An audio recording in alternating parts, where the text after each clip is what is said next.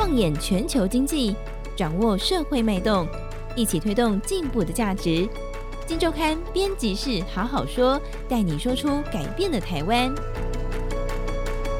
Hello，大家好，欢迎收听编辑室好好说，我是金周刊的刘瑜清，今天来跟大家分享的是金周刊第一千三百四十六期封面故事：中国世纪再见，中国世纪拜拜。那同样，今天我们邀请到这一次的这个主笔作者黄伟轩，伟轩跟大家问好。哎，雨欣姐好，各位听众朋友大家好。这一期《中国世纪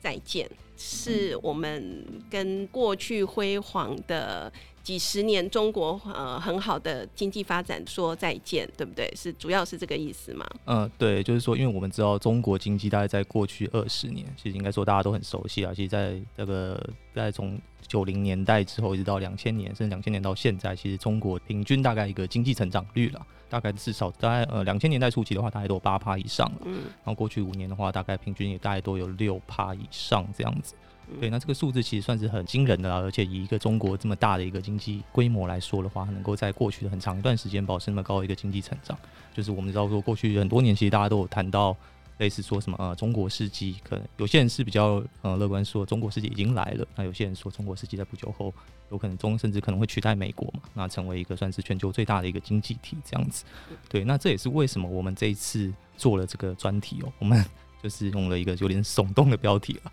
说中国世纪再见，是因为我们这次访谈了不少学者专家哦，那他们是认为说中国在未来的一个十年了，经济的光芒可能会快速的暗淡，而且成长这个往下掉的速度可能会比预想的要快的非常的多。对，那其中我们访谈到一位很有名的中国的一个分析师哦，被市场称为说所谓的中国最准。的分析师哦，是，那他确实是曾经在过去很多次啊，都是算是很精准的预测这个陆股走势了。他曾经是中国交银国际的董事总经理，然后也是他的首席经济学家哦。那现任是中国的一个，也是一家蛮有名的一个避险基金了，然后这个思睿集团的首席经济学家这样子。那我们这次就是呃有访问他，那他是有谈到是说，他觉得在未来十年，中国在缺乏。嗯，因为我们知道说，过去两年，如果大家有留意中国经济相关的新闻的话，有谈到说，中国在房地产这一块，其实在去年中一直到那个今年，其实它的投资啊，还有各方面的一个市况，其实表现都不是很好。特别去年底，如果大家知道这个恒大，中国这个最大的房产集团恒大，其实爆发了债务的危机的一个状况。这样子，之所以会谈到房地产，是因为说中国的房市它占了中国 GDP。的一个比重规模其实是非常大，它一个关联产业大概占了中国 GDP 将近三分之一哦。背后反映的就是说，过去大概二三十年间，其实推动中国经济成长的一个最重要动能就是它的房地产。洪浩是有跟我们提到是说，就他展望啊，说因为随着中国政府对房市调控的一个力度加强哦，而且他预期这个趋势应该未来是不会回头的。随着这个房市投资进一步的这个往下掉。他认为说，因为这个中国房市的规模占 GDP，它不像其他国家，它这个占比真的太大了，所以它没有办法。几乎就是我们知道说，虽然中国现在也有很多的蛮新兴的一些产业啦，比如说像新能源啊，像电动车，像是这个半导体等等的这一块，其实也都是目前大家比较关注的嘛。甚至他展望未来十年，他觉得，纵使现在看起来或许会有蛮大的一个成长空间，但是绝对规模来看的话，他们远远没有办法替代中国房市占 GDP 的一个分量了。所以他展望说，未来十年的话，纵使按照现在这个步调发展下去，他觉得中国经济会快速的一个往下掉。那大概平均未来十年，他预估说最乐观哦，他是说强调最乐观了。最乐观的话，中国经济在未来十年平均的经济成长率大概只有两趴左右。那两趴左右大概就是差不多接近一个接近日本的两趴。对，我想哦，上一次看到中国经济成长两趴，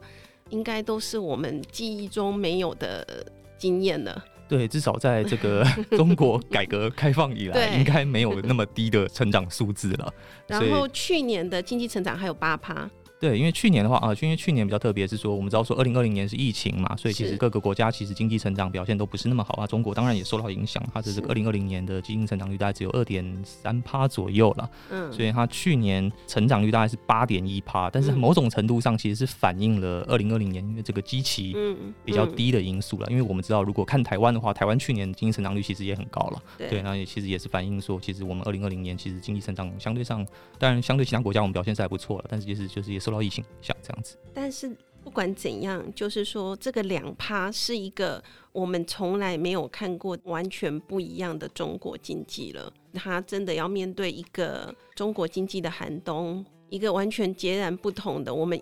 印象中的中国的经济是完全不一样的面貌，要呈现在全世界的面前了。对，就是说一个其实比较人呢，大家能够容易类比的对象，就是因为我们这次其实有爬梳了一些专家学者的一些报告了。那其实有留意到说，在今年中，其实由中国北京大学哦金融学者他发布了一份研究报告，嗯，其实有提到是说。基本上，他的结论是跟刚刚这个洪浩的说法是一样的了哈，一样是从中国未来经济有可能走的一个几条路，他因为从消费啦、消费投资还有一个贸易这几块去看，说中国未来有没有可能在经济上进一步突破，但是他的结论就是说没有办法。对，那他的最后结论一样是说，就他预估说中国未来基本上随着这个房地产这一块的趋缓，它的一个经济增长大概只有也是大概平长期而言大概只有两趴到三趴。那它是基本上，它把两趴到三趴，就是跟一个国家做类比，那就是日本。嗯，对，因为日我们知道说日本在它其他也待在八九八零年代九零年代经历一波这个房市的融景，其实跟现在中国有点像。然后泡沫之后，它其实就陷入一个一直到现在其实都还是走不出来的一个失落的三十年嘛。嗯，所以它是从某种程度上，我们可以把中国的未来就想象成说。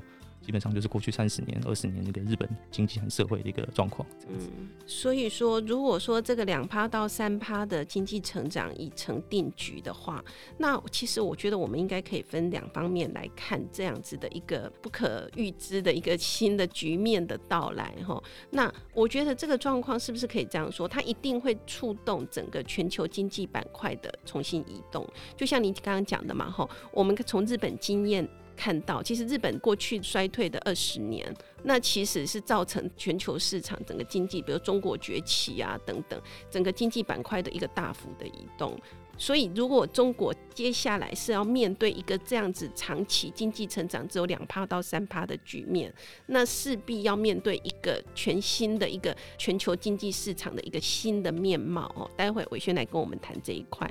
那另外还有就是说，我们跟中国的关系毕竟是不一样的哈，两岸之间的敏感关系，那中国等于掉下去了嘛哈，这个的经济的未来的这样的状况下，那台商还有台湾要怎样自处？是，如果说中国的一个成长就开始动能不在了，开始往下走，嗯、那当然说再来可能下一个亚洲的一个趋势了，当然是说台商可能再来未来投资要往哪里走啊等等的。对，但其实这个如果我们看今年上半年中华征信所。他发布的一个数据哦，其实多少都透露说，其实台商应该多少也某种程度上就是说嗅闻到了中国可能再来未来几年的一个经济的困局了。那怎么说？就是说我们如果看这个今年上半年台湾对外投资额的话，我们会发现说，台湾对新南向国家的投资额是差不多二十点六二十呃六五美美元这样子，台币大概是两六百二十亿了。那基本上是首度的这个超过台湾对中国的投资额哦。就是说，其实某种程度上反映了这个台商眼中，就是说新南向东协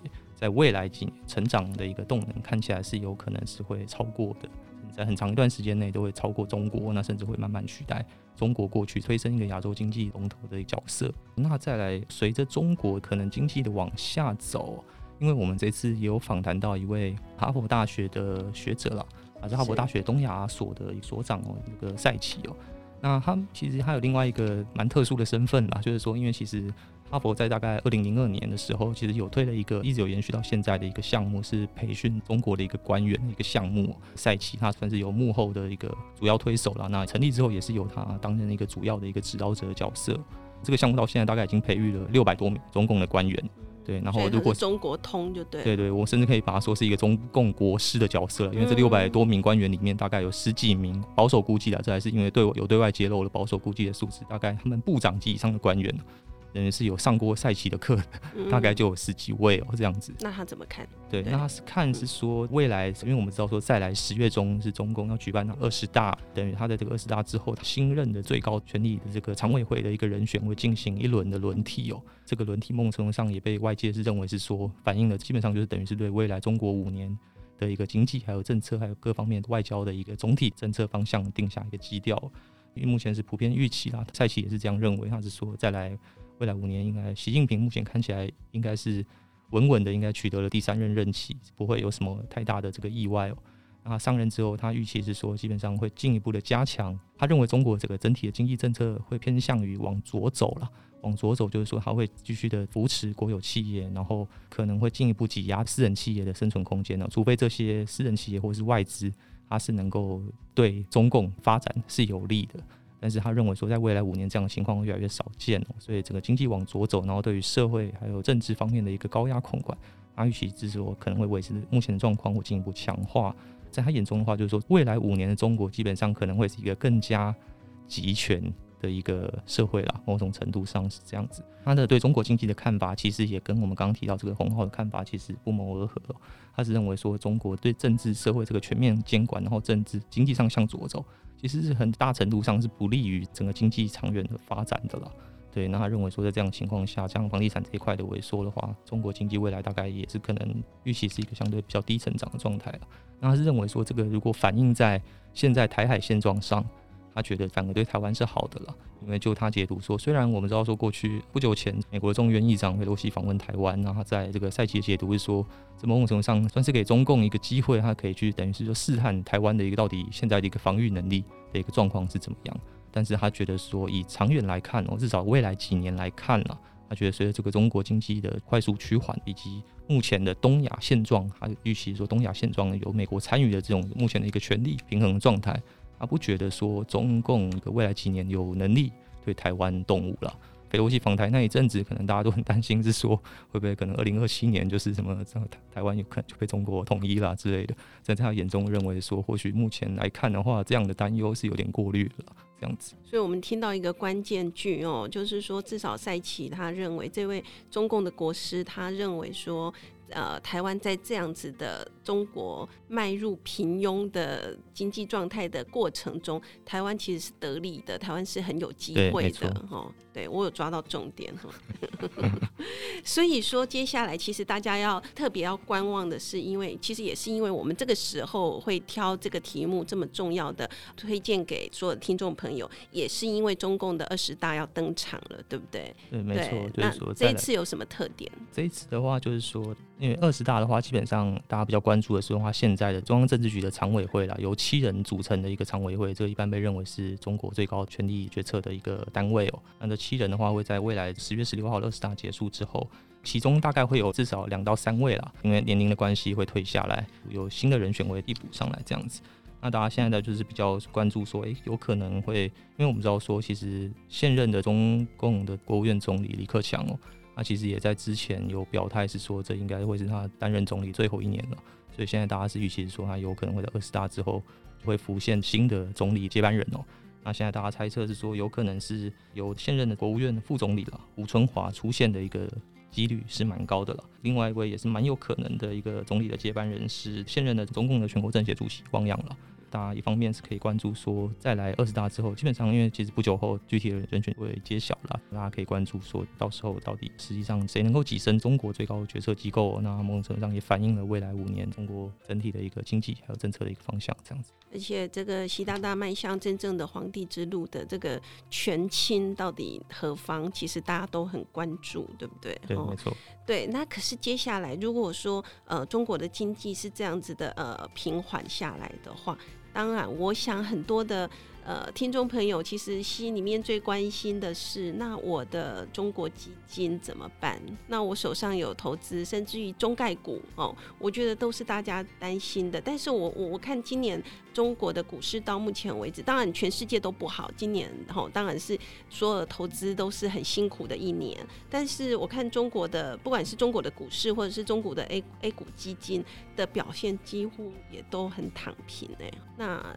对，是 应该要怎么办？就是说，投资人应该是要赎回，还是这很两难的投资决策，对不对？对，就是说，因为我们刚刚谈到是说，算是一个比较中长期的中国的一个经济展望了。对，那只是说，如果回到短期，就是说目前来看的话，虽然就是说今年可能全球的一个资本市场股市都表现的不是很好了，但中国其实很大一部分是受到它的一个防疫政策，就是我们知道说，习近平坚持所谓的动态清零的这个政策，其实影响它的整体的一个经济还有股市的表现，其实。很大了，因为现在是一般预期是说，随着十月中中共的二十大告一个段落，就相关的防疫政策可能会松绑了。那这部分是预期说应该是会对于它经济带来的一个表现，还有股市应该是会有一定程度的一个提振作用。而且我们知道说，现在中国跟其他国家很不一样的是说，其他国家包含美国啊，或者是欧洲，或者是像台湾都是，就是说其实我们都处在一个在货币政策相对上是比较紧缩的环境，就是说我们大家都在升息了，但其实中国不一样，中国在一个持续的宽松，然后甚至还降息的一个状态哦。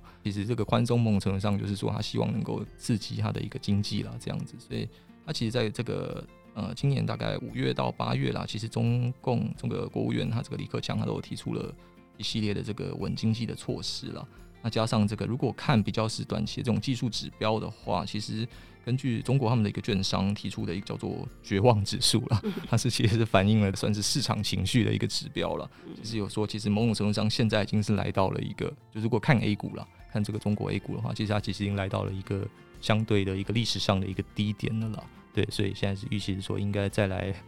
再往下的空间应该是有限的。短期来看，短期有一点点多，但是长期可能还是偏空比较多。对对对。那以上就是这一期我们的一千三百四十六期的封面故事《中国世纪再见》哦，也是中国经济迈向平庸之路的开始。好，提供给所有有兴趣的朋友来参考。那今天我们谢谢《金周刊》的黄伟轩带来精彩的分享，谢谢，谢谢。